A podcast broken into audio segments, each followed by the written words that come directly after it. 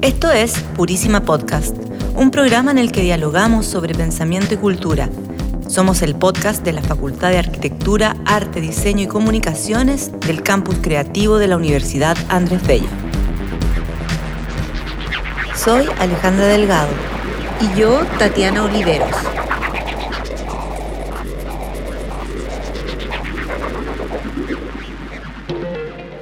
Hola, bienvenidos y bienvenidas a un nuevo episodio de Purísima Podcast, que es un espacio para reflexionar y conversar de cultura y pensamiento. Yo soy Tatiana Oliveros y hoy lamentablemente no está acá con nosotros Alejandra, pero en las, en las próximas ediciones de Purísima Podcast ella volverá a conversar conmigo y nuestros invitados e invitadas. Quiero aprovechar de invitarlos a escuchar los capítulos anteriores de Purísima Podcast, en los que abordamos temas como cultura y la nueva constitución, el arte colectivo y Documenta 15 y la ciudad. Estos episodios están disponibles en Spotify, en el canal de la Universidad Andrés Bello. También quiero comentarles que este programa se hace gracias al campus creativo de la Universidad Andrés Bello y de hecho se graba en los estudios de radio de la Universidad Andrés Bello UNAV y se realiza en alianza con el diario El Mostrador.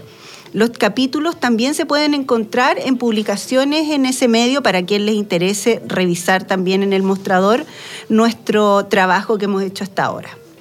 Eh, bueno, voy a empezar entrando en el tema. Para, comenzar, quiero eh, recordar, eh, traer una noticia que leí hace muy poco, referencia a Alex Jones. Yo no sé si sea un personaje muy conocido, para mí no lo era hasta que empecé a leer que hace muy poco él fue, se entregó una se dio una sentencia en relación a un juicio que se le estaba haciendo.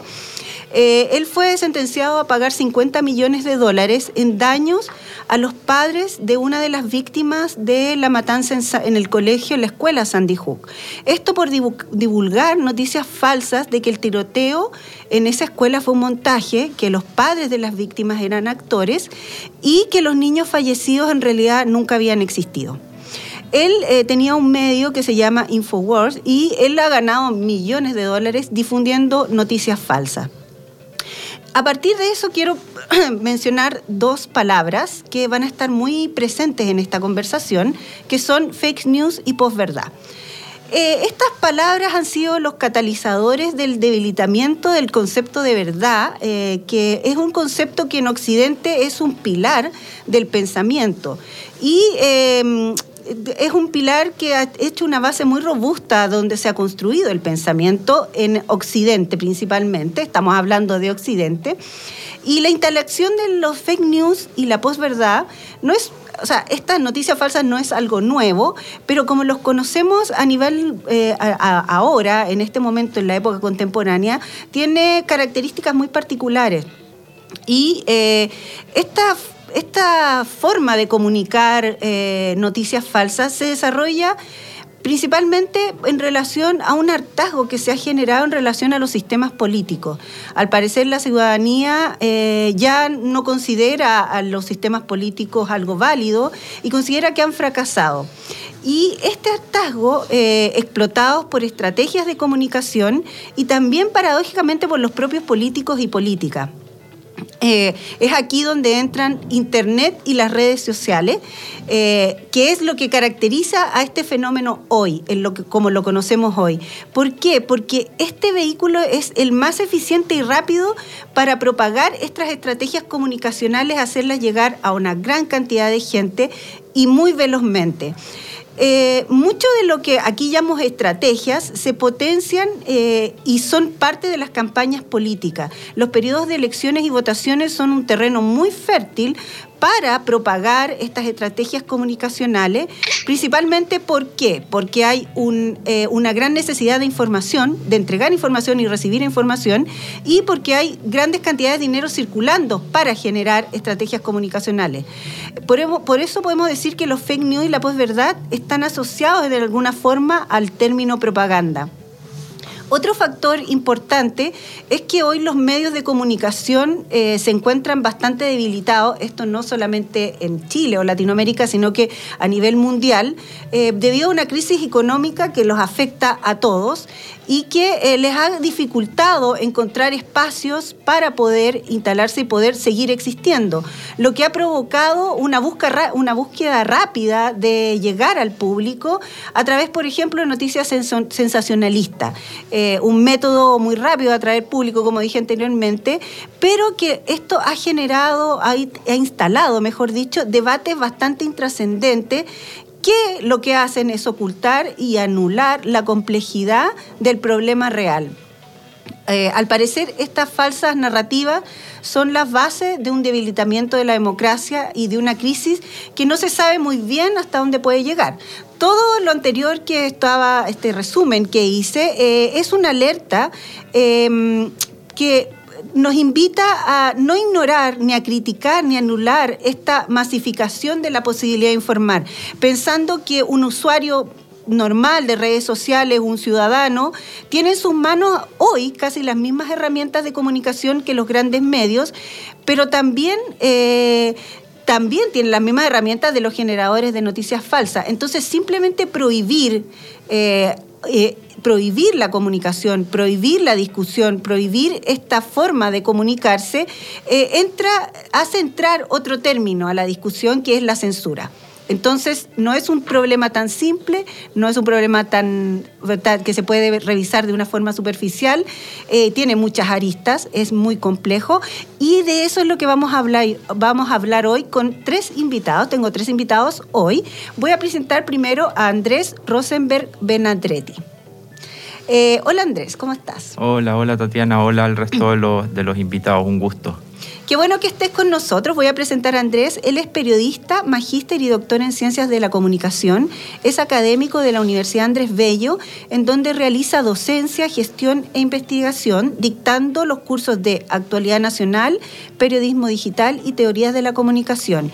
Y como investigador, sus intereses son la comunicación política, donde la principal línea de investigación se enfoca en temáticas como la incivilidad, el discurso de odio en las redes sociales y comentarios de noticias además de la desinformación y posverdad. O sea, todo lo que estamos hablando hasta ahora. Así que nos viene, pero justo los temas de, de Andrés. También está con nosotros Camilo Well. Hola Camilo.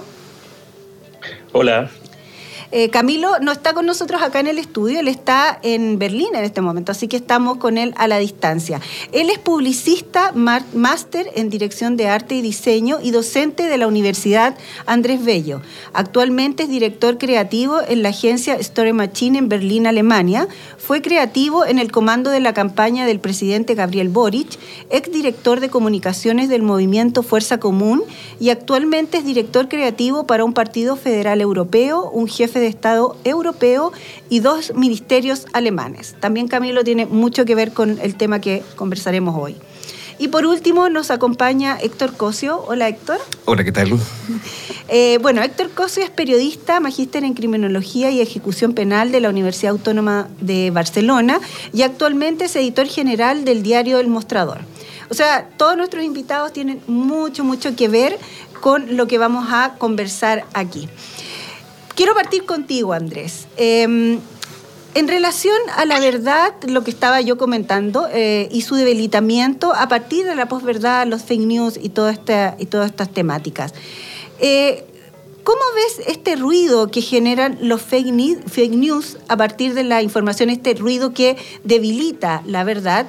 Y eh, me, interesa mucho lo que, lo que tú estás eh, investigando, que es eh, esta, esta, cómo estas noticias, esta esta idea de propagar una desinformación, si efectivamente genera un, un ambiente más agresivo e intolerante que si no existieran. O es simplemente que ahora lo vemos y antes existía igual. Coméntame un poco sobre esos dos puntos. Em, excelente. Voy a tratar de ser lo más breve y conciso posible. A ver, lo que pasa, y lo voy a tratar de explicar pensando que soy profesor y que lo estoy explicando en términos muy simples. Partamos por lo más básico, la desinformación. ¿Qué significa desinformar? Significa básicamente transmitir... Eh, un trozo de información, pero de manera completamente eh, sesgada o descontextualizada, ya sea la estoy transmitiendo a propósito con dolo para perjudicar a alguien o alguna institución, o también puedo transmitirlo sin estar en conocimiento de que dicho trozo de información que ha sido manipulado de alguna forma, por ejemplo, desenmarcado y puesto en otro marco, en otro contexto, o completamente creado y alterado como una especie de campaña, eh, en el fondo, si yo sé eh, si eso en el fondo eh, ha sido o no alterado, porque yo podría, por ejemplo, retuitear, si pensamos en Twitter, algo que una fake news, por ejemplo, sin querer causar un daño. Eh, pero igualmente lo estoy terminando de hacer porque caí dentro de eh, la campaña o dentro de lo que los gestores de esta desinformación querían. Eso es la desinformación muy en general. Lo que pasa es que la desinformación toma distintas formas. Tal vez la forma más eh, benevolente, más blanda de la desinformación que existe hace miles de millones, miles de años, es lo de los rumores. Ya la desinformación existe hace miles de años. Pensemos en los rumores, las copuchas, que me dijo tal cosa, que mi amigo, mi amiga, y el teléfono roto, y se va cambiando la historia. Ya, eso es desinformación también. Lo que pasa es que las fake news son un tipo de desinformación. La desinformación es como el término paraguas en donde hay distintos tipos de desinformación y las fake news son un tipo particular de desinformación en donde se crea una noticia con un formato que la gente la reconoce como una noticia, por ejemplo, que tiene un titular, que tiene un cuerpo, que tiene una imagen, etcétera, pero que tiene información alterada o lisa llanamente es información falsa, eh, que ha sido manipulada y que suele tener como fin eh, dañar ya sea a una persona, a un grupo de personas o a una institución. Institución llamemos partido político o incluso si uno quiere ir más allá, la democracia misma. O sea, pues, por ejemplo, no sé, supongamos que yo tengo un tinte medio anárquico y, y, tengo como, y pienso que todas las instituciones debiesen caer, todas las instituciones democráticas, incluso podría pensar que las fake news que estoy propagando eh, son para hacer caer a esa institucionalidad. Pero entonces las fake news son un tipo de desinformación y lo que ha ocurrido en los últimos años en Chile es que las redes sociales efectivamente, y en particular yo, hablo constantemente de Twitter, porque Twitter es una red social muy particular, que es donde principalmente ocurre mucha desinformación y fake news, porque es la red social de la discusión pública por como por, por, cómo está diseñada. Porque uno en Facebook, uno piensa en Facebook, en Instagram, tú ahí tienes a tus amigos, a tu familia. Difícilmente tú te vas a ver expuesto a miles de personas comentando un tema, por ejemplo, que ha sido controvertido en el día. En cambio, como está diseñado Twitter, es para que a través de palabras clave que se llaman hashtags, o trending topics también, que es como se le conoce a los términos que son más acuñados del día, en el fondo yo puedo no estar siguiendo a Héctor o a Camilo, etcétera, pero de repente yo aprieto un botón eh, de uno de estos hashtags que me llama la atención y de repente tengo acceso a eh, cosas que estén comentando ellos o eh, a, la, bueno, a la raíz misma de por qué se generó ese, ese trending topic y leo comentarios de miles de personas que yo no conozco, de distintos sectores políticos, me salgo de mi burbuja Después yo creo que vamos a hablar de este término, de que, de que se generan verdaderos filtros burbuja, eso es un término teórico que se podría decir, hay distintos términos teóricos que, que empiezan a asomar, filtro burbuja, el sesgo de confirmación, el echo chamber, etc. Pero, pero quería, dar esta eh, quería dar esta introducción, porque hay que partir como sabiendo lo más, más básico, mm. ¿cierto? Y el tema, y, y para terminar, lo que tú me preguntabas de la incivilidad, puede, puede convivir o no con el tema de la desinformación, pero lo que yo noto al menos, eh, todavía no se ha medido mucho en, Chile, al menos, existe muy poca investigación y yo espero y algunos colegas míos esperamos eh, tomarnos, tomar las riendas de esto, es que pueden convivir, pero de hecho por lo general las noticias falsas son perfectamente, están escritas de una manera perfectamente civil muchas veces, porque justamente lo que tratan de hacer es engañar. donde está la incivilidad muchas veces es en las respuestas a esas noticias falsas. O sea, tú puedes leer mucha incivilidad de mucha gente en redes sociales y la incivilidad y las noticias falsas están determinadas mucho por el anonimato. Eh, o sea, e, ese factor, ese, esa variable, el anonimato, sí que une a, eso, a esas dos variables. O sea, la desinformación y la, y la incivilidad eh, dependen mucho del nivel de anonimato, porque esta cuestión de que en redes sociales y en, en una, en, un, en una red social como Twitter puedan existir cuentas anónimas que pueden hacer literalmente lo que quieren y que en el peor de los casos, piensa lo que te voy a decir, en el peor de los casos les van a suspender la cuenta y en menos de cinco minutos pueden crear una cuenta nueva con otro mail. Entonces saben que no se van a ir presos, que nadie va a llegar a sus casas, que nadie va a saber quiénes son. Hay, un, hay, un, hay una completa impunidad. Y esa impunidad que da el anonimato de no hacerte cargo de, tus dichos eh, es lo que permite de alguna manera tanto la desinformación como la incivilidad. Es un poco lo que une a todo este fenómeno.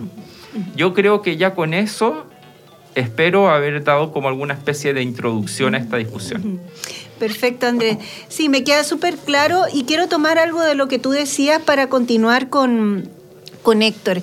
Eh, lo que dice Andrés es muy particular, yo lo había, lo, había considerado, que es esto de que las noticias falsas eh, están estructuradas y hechas, eh, el formato de la noticia, de la noticia original, de, cómo trabajan los medios, cosa que no es muy difícil hacer, pero lo aplicaron y con eso, para una persona que no tiene una gran instrucción, puede considerar esas noticias como reales.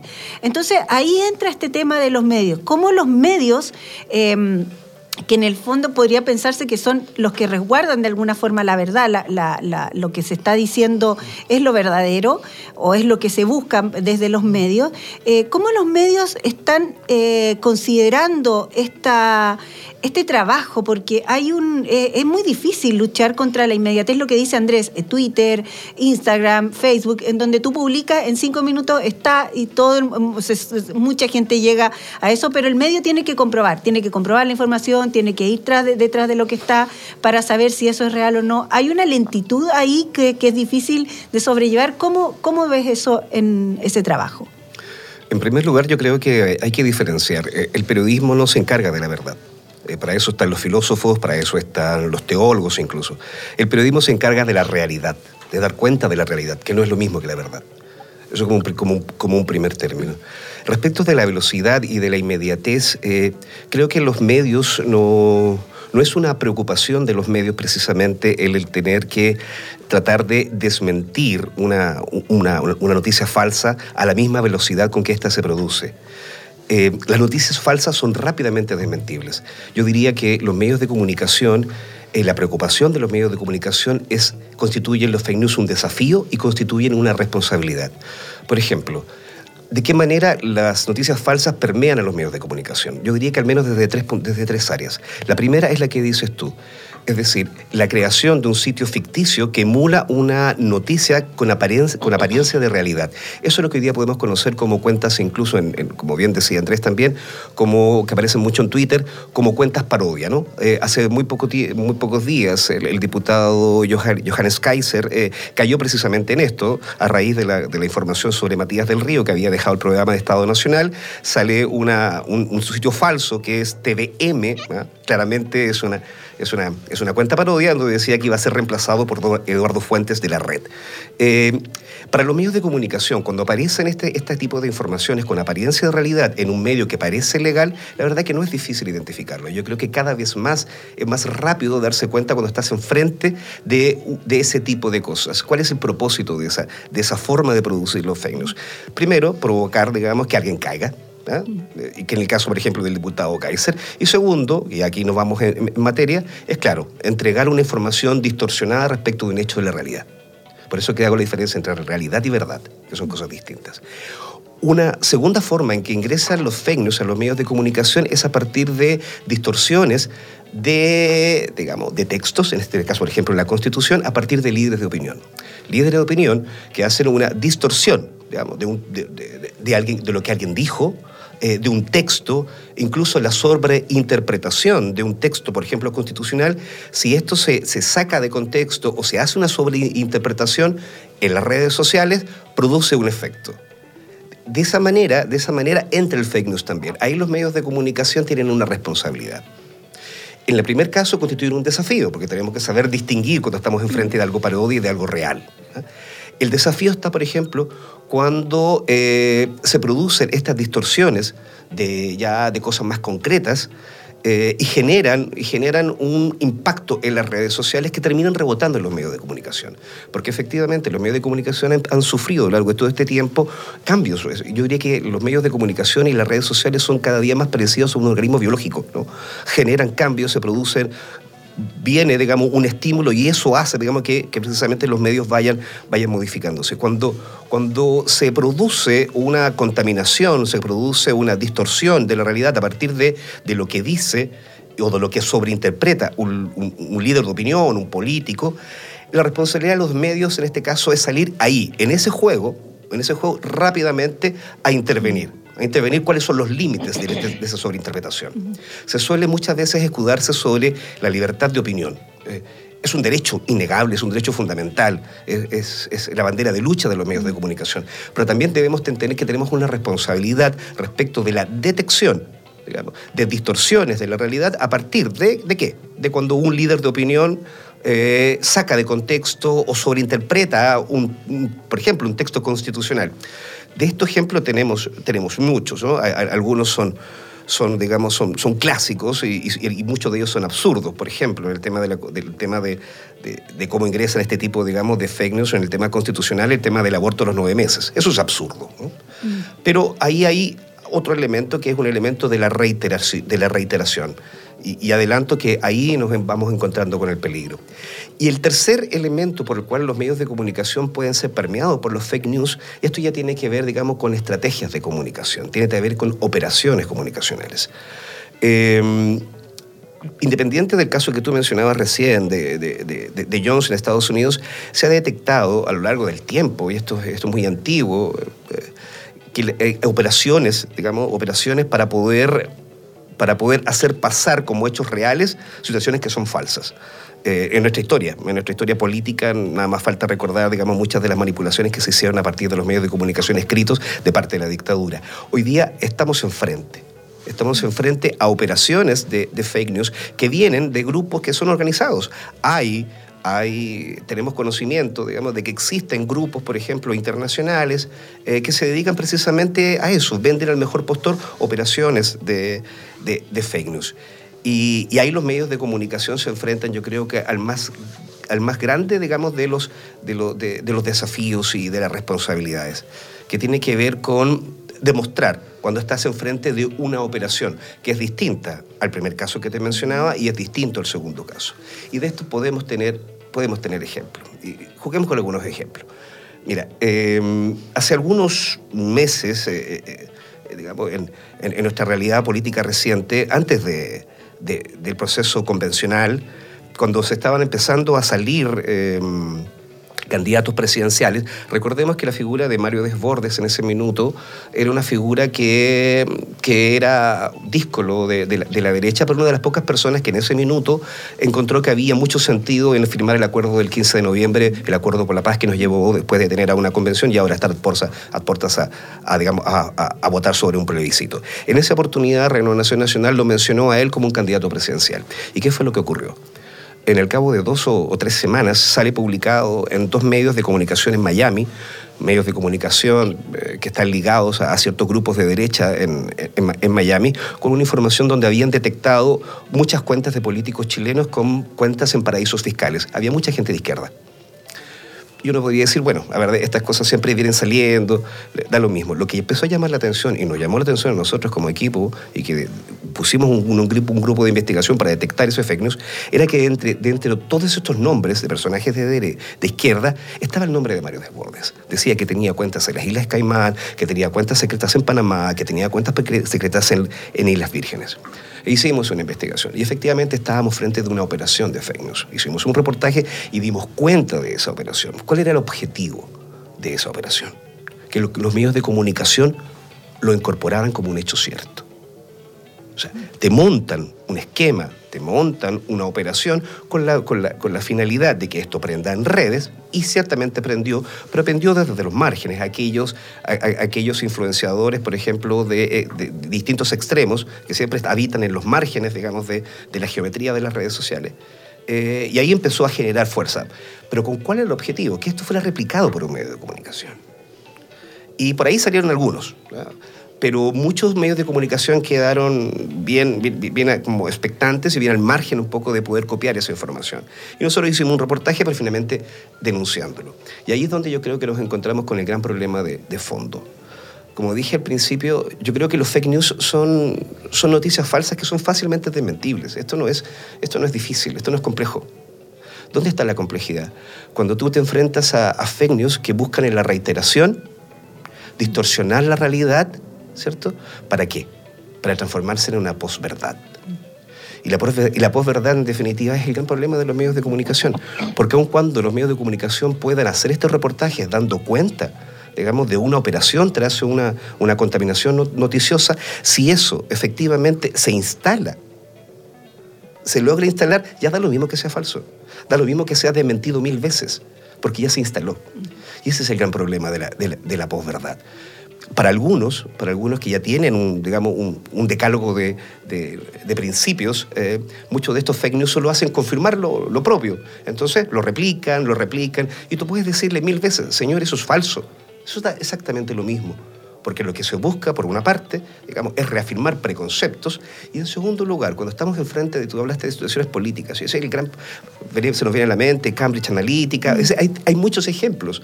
Probablemente en Brasil, lo que vaya a pasar en los próximos meses, cuando, cuando se defina la carrera, la, carrera presidencial entre Lula y, y, Bolsonaro, van a salir miles de estas fórmulas, porque hoy día forman parte efectivamente de una propaganda y de una, y de una estrategia comunicacional. Y el gran problema, y con esto cierro, Tatiana, el gran problema es que, es que los medios de comunicación de alguna manera tienen una responsabilidad, pero cuando ya tú atraviesas las barreras y logras instaurar, instaurar algo como verdad como te decía recién, desmentirlo, da exactamente lo mismo. O sea, la mentira ya no importa, lo importa, digamos, que eso quede. ¿ah? Y por eso que tiene mucha razón desde los comienzos, desde la, de la Segunda Guerra Mundial, la famosa frase de Google, ¿no? Miente, miente, que algo queda. Eso se da, y se da todos los días. Perfecto. Y bueno, Héctor lo mencionó, el tema de las campañas políticas, el tema de las elecciones son fundamentales. Y aquí quiero entrar con Camilo, que he esperado pacientemente durante este tiempo. Eh, Camilo, tú has sido parte de campañas eh, y quería preguntarte sobre esto porque muchas de estas posverdades y muchos de estos, estos fake news que se van instalando parten durante estos procesos.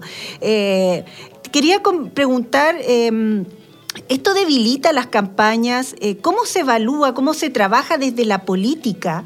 Eh, desde la política que está empezando en, campaña, este trabajo con eh, las, las, fake news, porque yo creo que también debe ser muy seductor poner noticias falsas para que algo rápidamente se instale y se propague con mucha rapidez y bueno, creo que Donald Trump es un ejemplo de todo lo que de todo eso.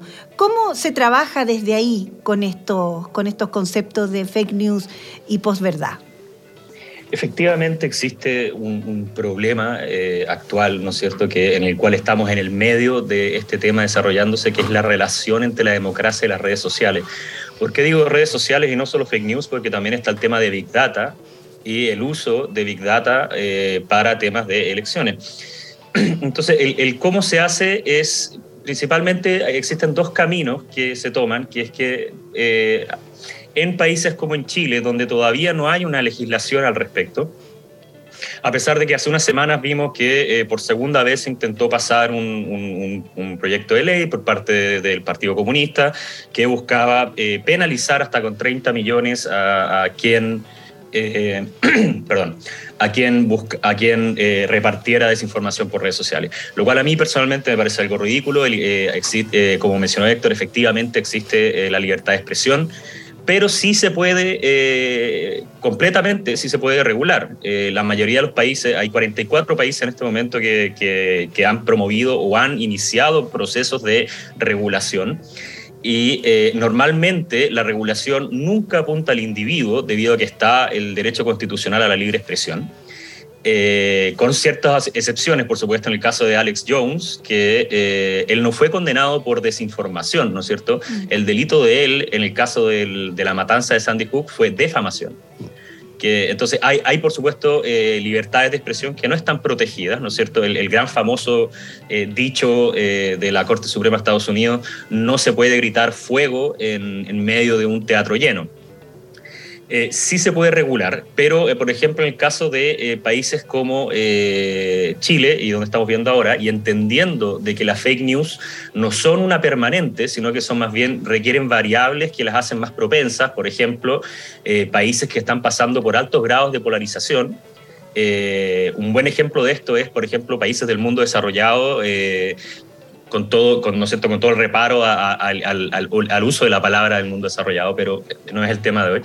Eh, por ejemplo, en Gran Bretaña, cuando fue el, el Brexit y eh, se fueron en un momento de extrema polarización política, las fake news fueron, y también el uso de Big Data, fueron, pero gigantes, ¿no es cierto? Incluso yo diría que mayor de lo que estamos viendo hoy en Chile.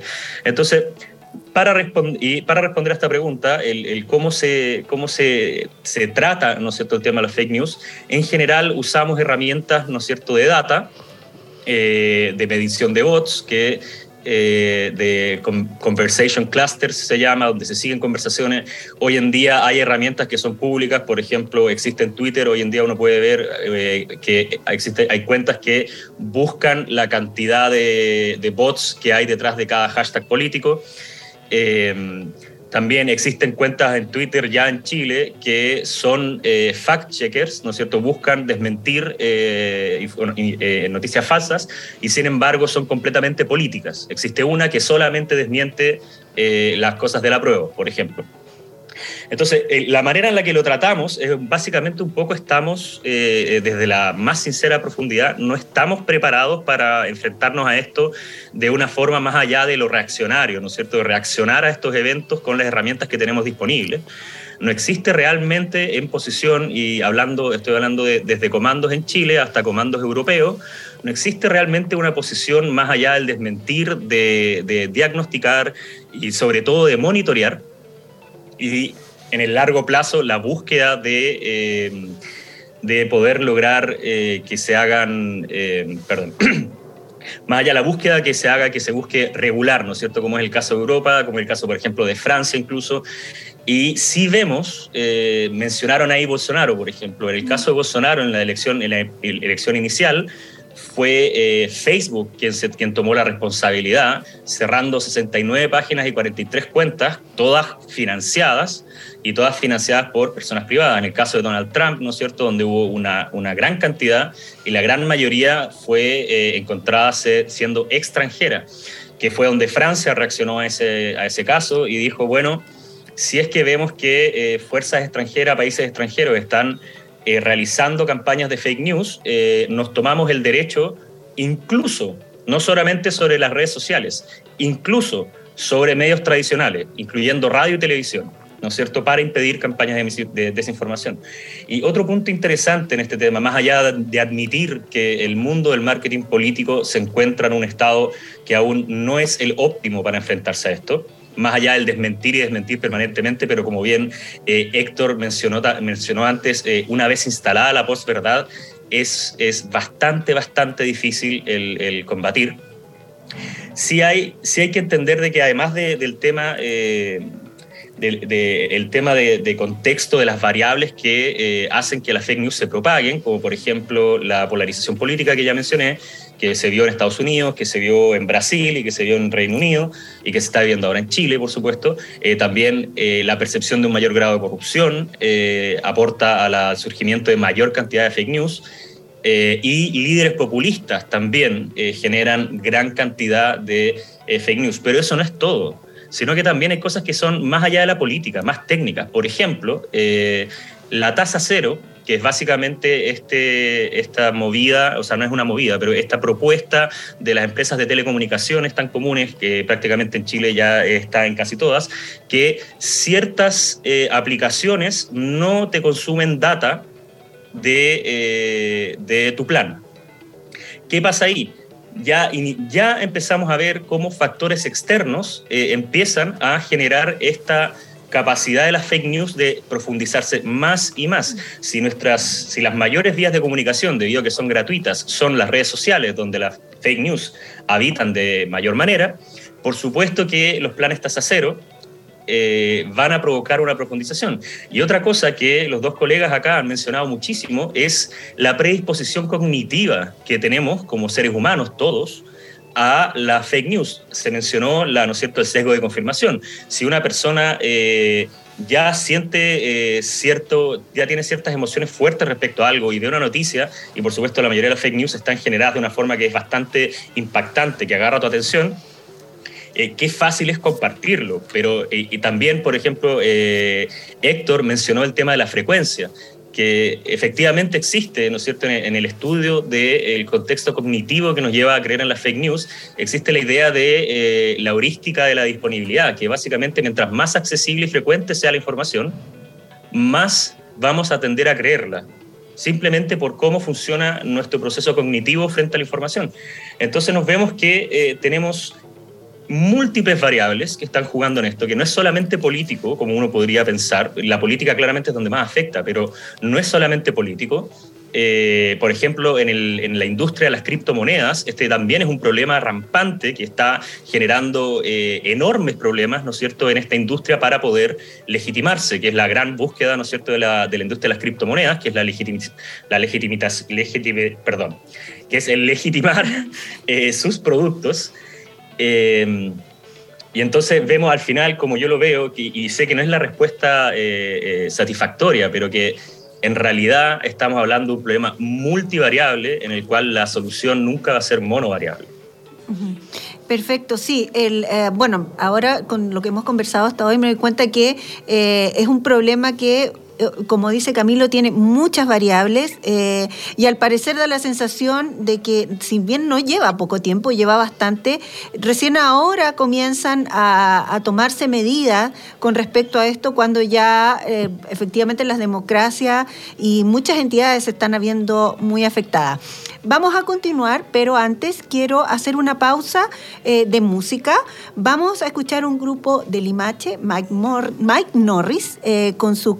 Con su canción Alma Porno. Volvemos eh, después de esta canción.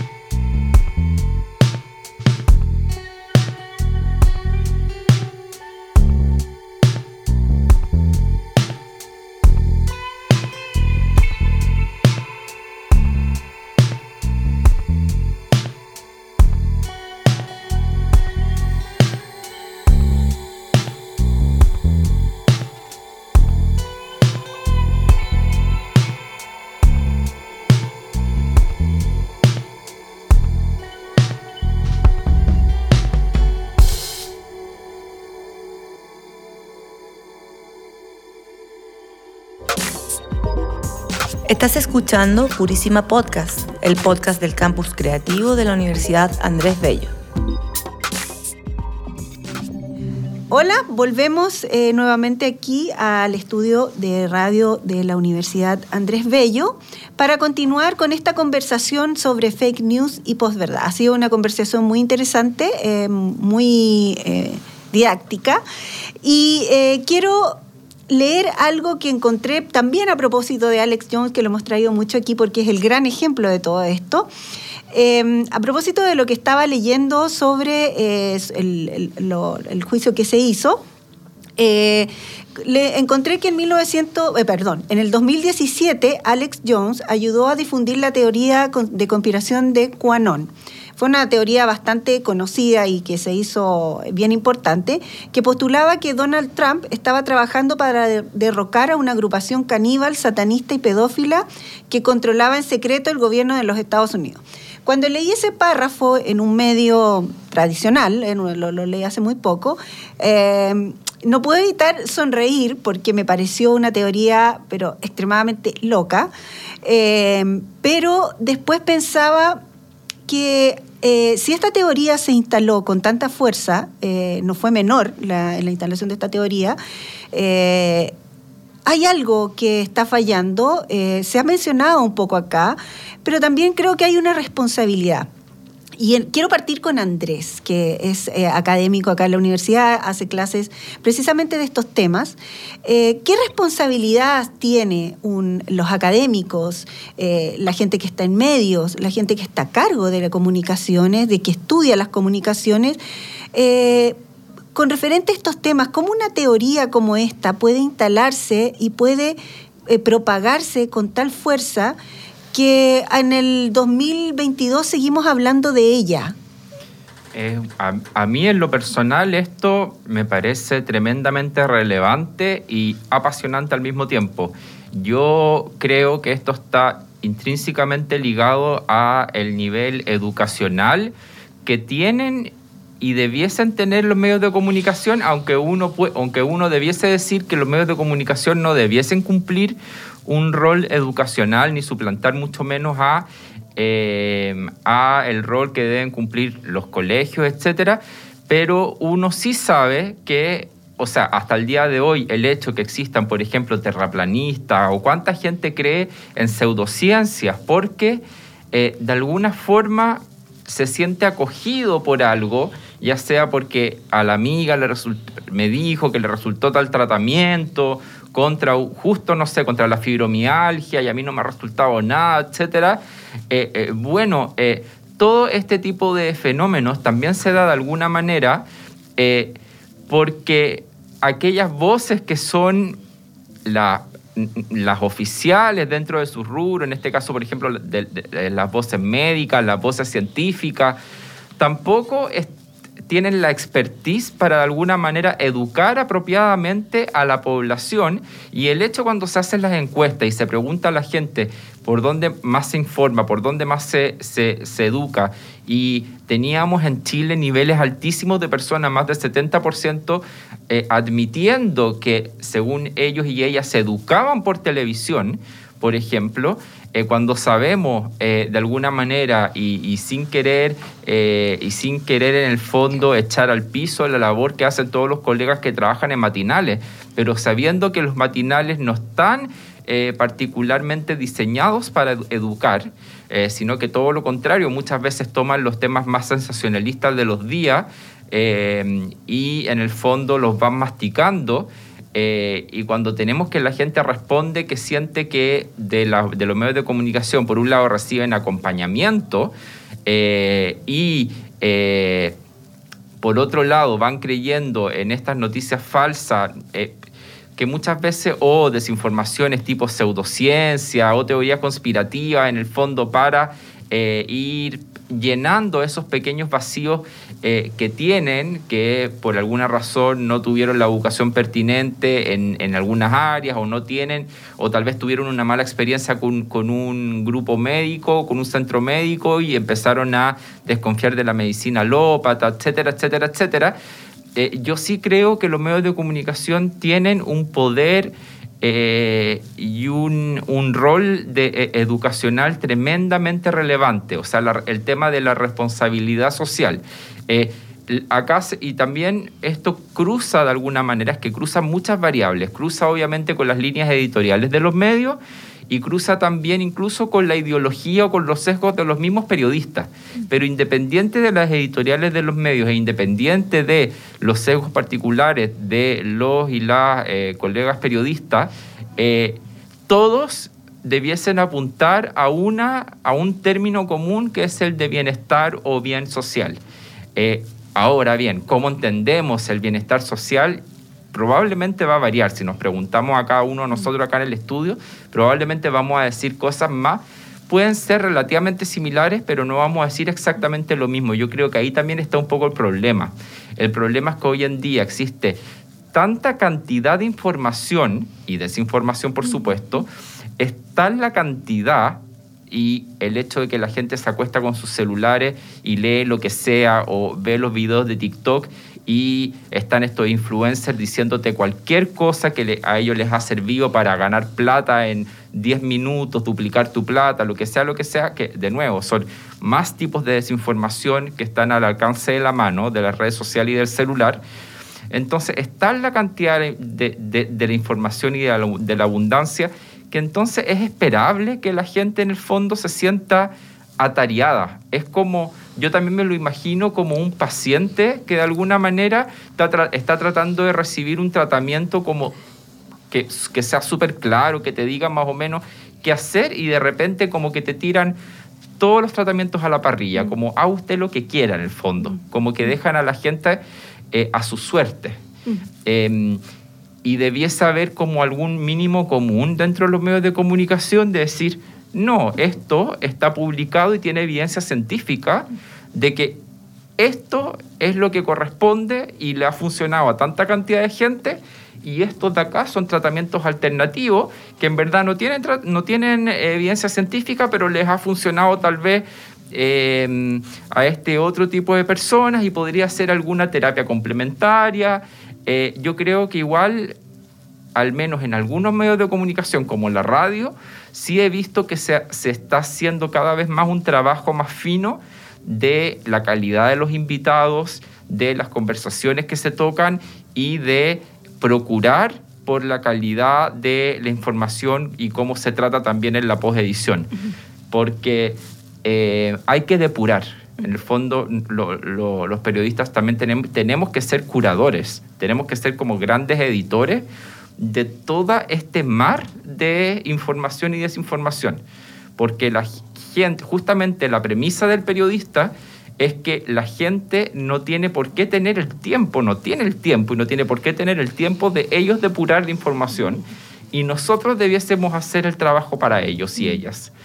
Entonces, el, el, y acá, bueno, le doy la palabra a los colegas y me encantaría escuchar lo que ellos pueden decir al respecto o lo que tú eh, puedas intervenir, Tatiana, pero encuentro que ese es un desafío también que yo les trato de, em, de impregnar a, mis estudiantes. Mm. Por eso me encanta tanto la docencia, porque encuentro que la intersección de las comunicaciones con la educación se da mm. eh, una influencia eh, que es muy notoria. Mm. Porque, y con esto quiero terminar, eh, lamentablemente, algo que hemos estado viviendo en los últimos años es que el, el, sí, el descrédito de los medios de comunicación y de los periodistas es feroz en Chile.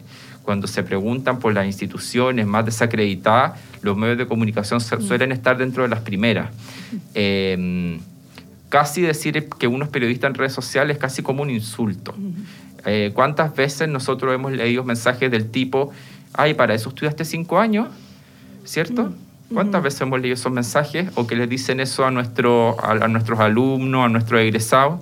Mm. Entonces, eso duele, obvio que mm. duele, porque uno sabe todo el trabajo que hay detrás, eh, uno sabe la importancia que tiene la profesión y uno sabe que esas mismas personas después van a empezar a estar a seguir consumiendo aquellos productos que solamente van a estar de alguna manera confirmando su sesgo. Eh, y que van a estar completamente achiclonados dentro de su y acá termino con ese término, otro, un término, otro término que está relacionado con estos filtros burbuja, mm. que en el fondo tú después entre toda esta este mar de información, ¿qué es lo que hace la gente finalmente? Selecciona lo que le causa sentido, eh, lo que conversa con las amigas, se generan estos pequeños filtros eh, que se los generan ellos, empiezan a excluir las opiniones divergentes, no nos, no, no, nos empezamos a escuchar entre personas que pensamos distinto, que es tan importante en la democracia, o sea, ahora que se nos viene esta votación constituyente, eh, también es como que duele, a mí me duele ver cómo gente que vota rechazo o vota apruebo no es capaz de dialogar, o sea, ni siquiera de mandarse un par de mensajes de acá para allá sin tirarse la carrocería encima. Eh, pero decir, oye, tu posición puede ser válida, pero yo no la comparto, como algo tan básico como eso. Eh, entonces yo creo que ahí los medios de comunicación tenemos una tremenda responsabilidad. Bueno, no puedo dejar fuera a Héctor Cosio, ya hay aquí una especie de, interpelación, eh, pero pensaba lo que decía Andrés porque me recordaba eh, este cuestionamiento a los periodistas. Tampoco hay que dejar fuera que, por ejemplo, sobre, bueno, yo lo, yo lo he escuchado principalmente en, en matinales o todo así, en donde periodistas eh, son, fueron bastante sensacionalistas. Esos, eh, no, no, sé verdaderamente si continúa hoy día, pero también ahí hay un factor que ha influenciado en que la gente sienta o no, no, no pierda un poco la credibilidad. Eh, en la prensa, eh, por, por, ejemplo, en televisión. Ha pasado eh, en, prensa, escrita también. Entonces quiero hablar con Héctor mm. sobre eso, sobre esta pérdida, porque vuelvo a mi pregunta inicial. Mm. ¿Qué responsabilidad tenemos y aquí es súper fundamental, qué responsabilidad tienen, eh, si es que la tienen los periodistas, eh, y cómo se asume una crítica desde dentro de los medios a, esta, a que noticias como esta que se instaló eh, comiencen a propagarse, porque eso no ha sido solo en Estados Unidos. En Chile también hay noticias que se han propagado con una rapidez que sorprende por lo, ridículamente, por lo ridículas que son. Por cierto, eh, es de una gran responsabilidad de los, de los medios de comunicación eh, hacer prensa eh, en base a la comunicación de la evidencia. hoy día, hoy día ese es, debiese ser un estatus profesional digamos, desde, desde el desde, mm. la comunicación de la, de la, evidencia. Ahora, tomando y reflexionando lo que tú comentabas de, de, Jones, de Axel Jones, Em, este tipo de, afirmaciones, este tipo, digamos, de, películas que se pasa a ciertas personas, responden también, digamos, a a teorías de la conspiración y no de parte de cualquiera. Hay que recordar que en el caso de Estados Unidos, de Alex Jones, él se trata de un teórico de la conspiración. Es, es una persona que ha, que ha cimentado su, digamos, su, su conocimiento. quiero decir algo, perdona que interrumpa, pero cuando leía sobre él, algo que me pareció sorprendente, esto teórico de la conspiración, no, puedo, no podía... Es sorprendente escuchar, que, o sea, leer que existe un teórico de la conspiración. autoproclamados teóricos de la conspiración, porque no hay una teoría de la conspiración propiamente tal. Ahora, ¿cómo funciona este tipo de...? Eh, aquí hay también hay dos cosas, que, dos elementos que me gustaría tocar. Primero, eh, responderte a tu pregunta inicial. Efectivamente, y insisto con eso, hay una responsabilidad tremenda de los medios de comunicación de hacer una comunicación de la evidencia. Y eso pasa, digamos, por, por realizar todos los filtros que uno tiene que hacer antes de, por ejemplo, de darle tribuna a algo. incluso la omisión también es una herramienta, digamos, para poder evitar la difusión de este tipo de información. Cuando uno se enfrenta a una información que es abiertamente absurda, eh, uno puede tomar dos caminos. Yo la publico igual, porque con eso voy a traer, voy a traer lectores, con eso voy a traer comunidad, digamos, a mi, a mi, propio sitio, que es el, argumento que usa mucho la televisión y, la, la, noticia sensacionalista, y la otra es omitirla. Derechamente no le voy a dar un espacio a esto. ¿Eh? Esas son decisiones que toman los editores, son decisiones que toman los políticos. Ahora, perdón, lo, digamos los editores y los periodistas. Ahora, cuando uno se enfrenta, por ejemplo, a teorías de la conspiración, eh, ahí también hay otro factor que tiene que ver con un poco con la ingenuidad. Hay, muchos, hay muchas teorías de la conspiración que cuentan con aparatos de reproducción que son importantes. En el caso, por ejemplo, solamente para citarlo como algo muy explícito, en el caso de, Jones, eh, detrás de él hay una red que se llama... Genesis, Genesis Communication Network. que tiene una amplificación a nivel nacional, tiene una distribución de sus mensajes a nivel nacional en redes que sustenta precisamente sus dichos. Ahora, cuando existen ese tipo de, digamos, de, infraestructura, la tienen también otro tipo, por ejemplo, los terraplanistas, lo tienen los antivacunas, hay grupos de, financiamiento y de distribución masiva de este tipo de, información y, hay que, y sobre eso hay, hay que no pecar de ingenuidad. Eh, no todo esto es espontaneidad. Muchas veces esto efectivamente está orquestado para provocar un efecto y el efecto puede ser múltiple, puede ser, puede ser posicionamiento político, puede ser eh, sensacionalismo solamente para atraer, para atraer, para atraer visitas eh, y quién sabe qué locura más puede estar detrás de ello.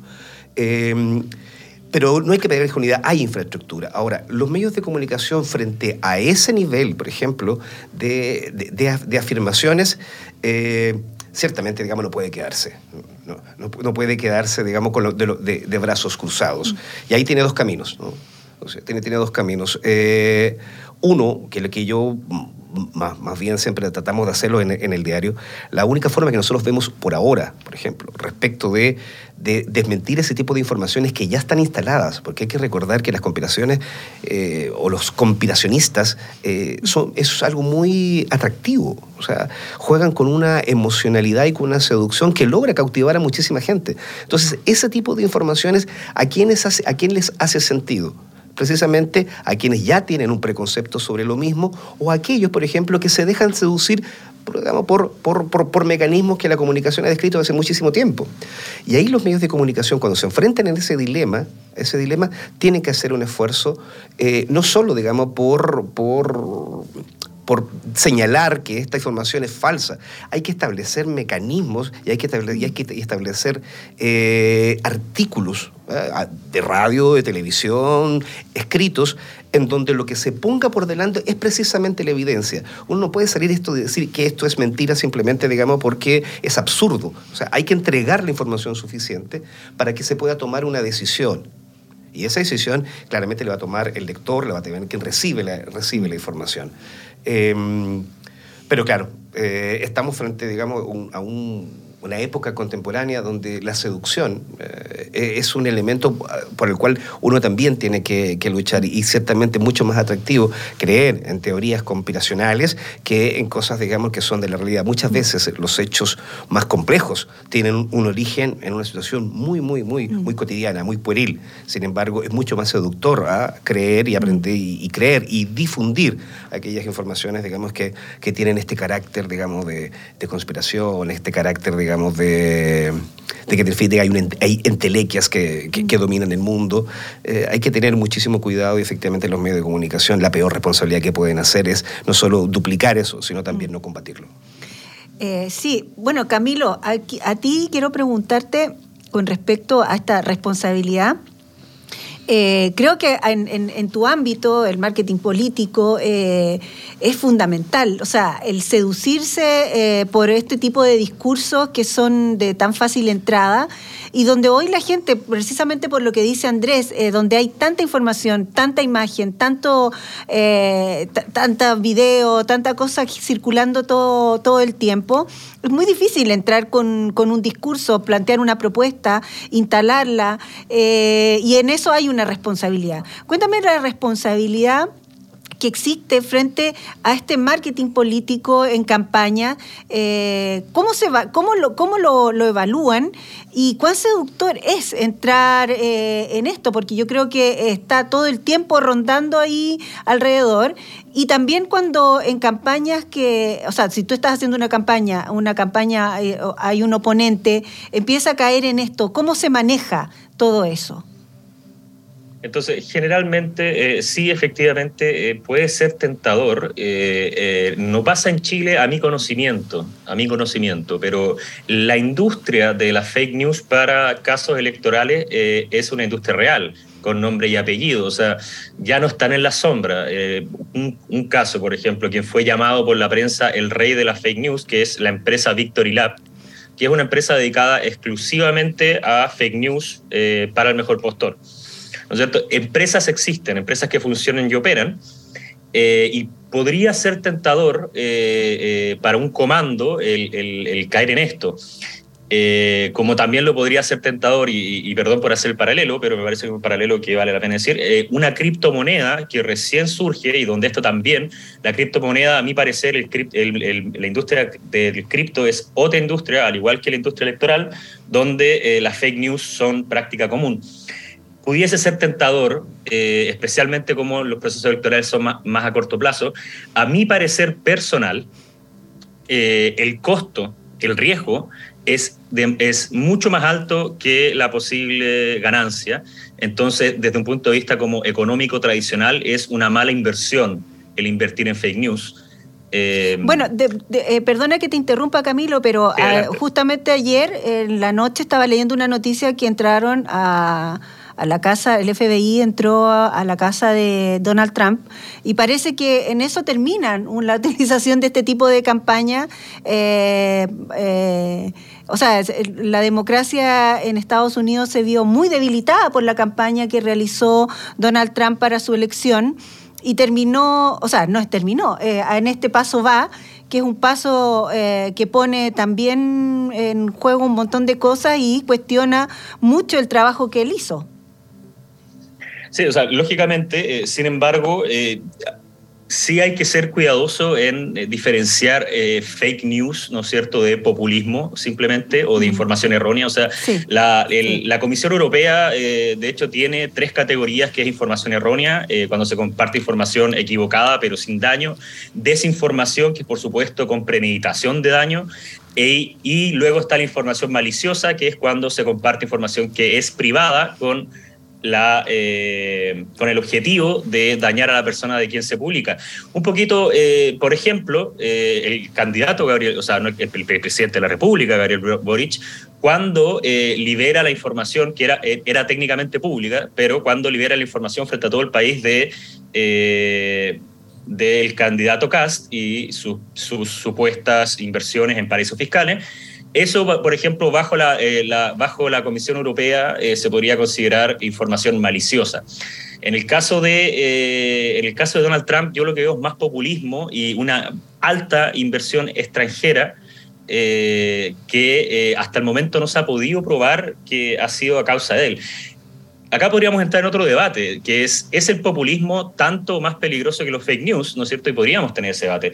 Pero manteniéndonos en el tema de los fake news y, lo que están hablando mis colegas, ¿no es cierto?, sobre la responsabilidad, donde ambos mencionaron grandes responsabilidades dentro de parte de los medios de comunicación tradicionales.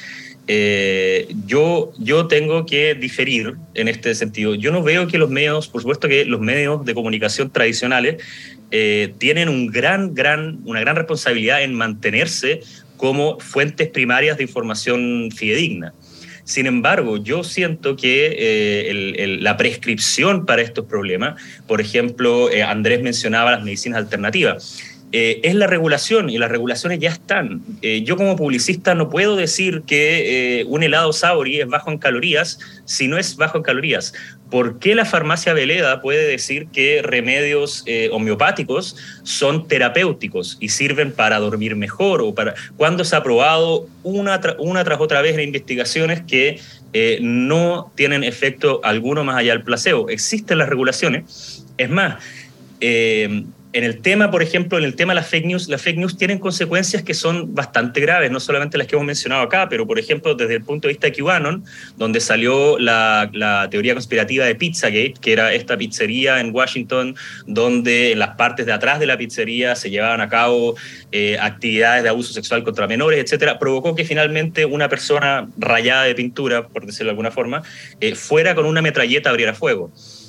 Eh, también en la, en la India, con, eh, no conozco el caso específico, pero sé, lo conozco el, lo, que, lo, que hizo, em, lo que hizo WhatsApp al respecto. En la India el, se empezó a repartir una noticia, una noticia falsa, muchas veces que terminó en el linchamiento de una persona inocente. WhatsApp inmediatamente eh, bloqueó los reenvíos más de cinco veces de noticias o de lo que sea, de mensajes en WhatsApp. Eh, así como yo, siendo parte de comando y también parte de agencias de publicidad, te, puedo decir lo ridículamente fácil que es identificar estas prácticas y eh, el hecho de que tengamos esta concentración de medios digitales que no se hacen responsables eh, o que no están abiertos a regulación de sus contenidos, cuando han demostrado que tienen la capacidad.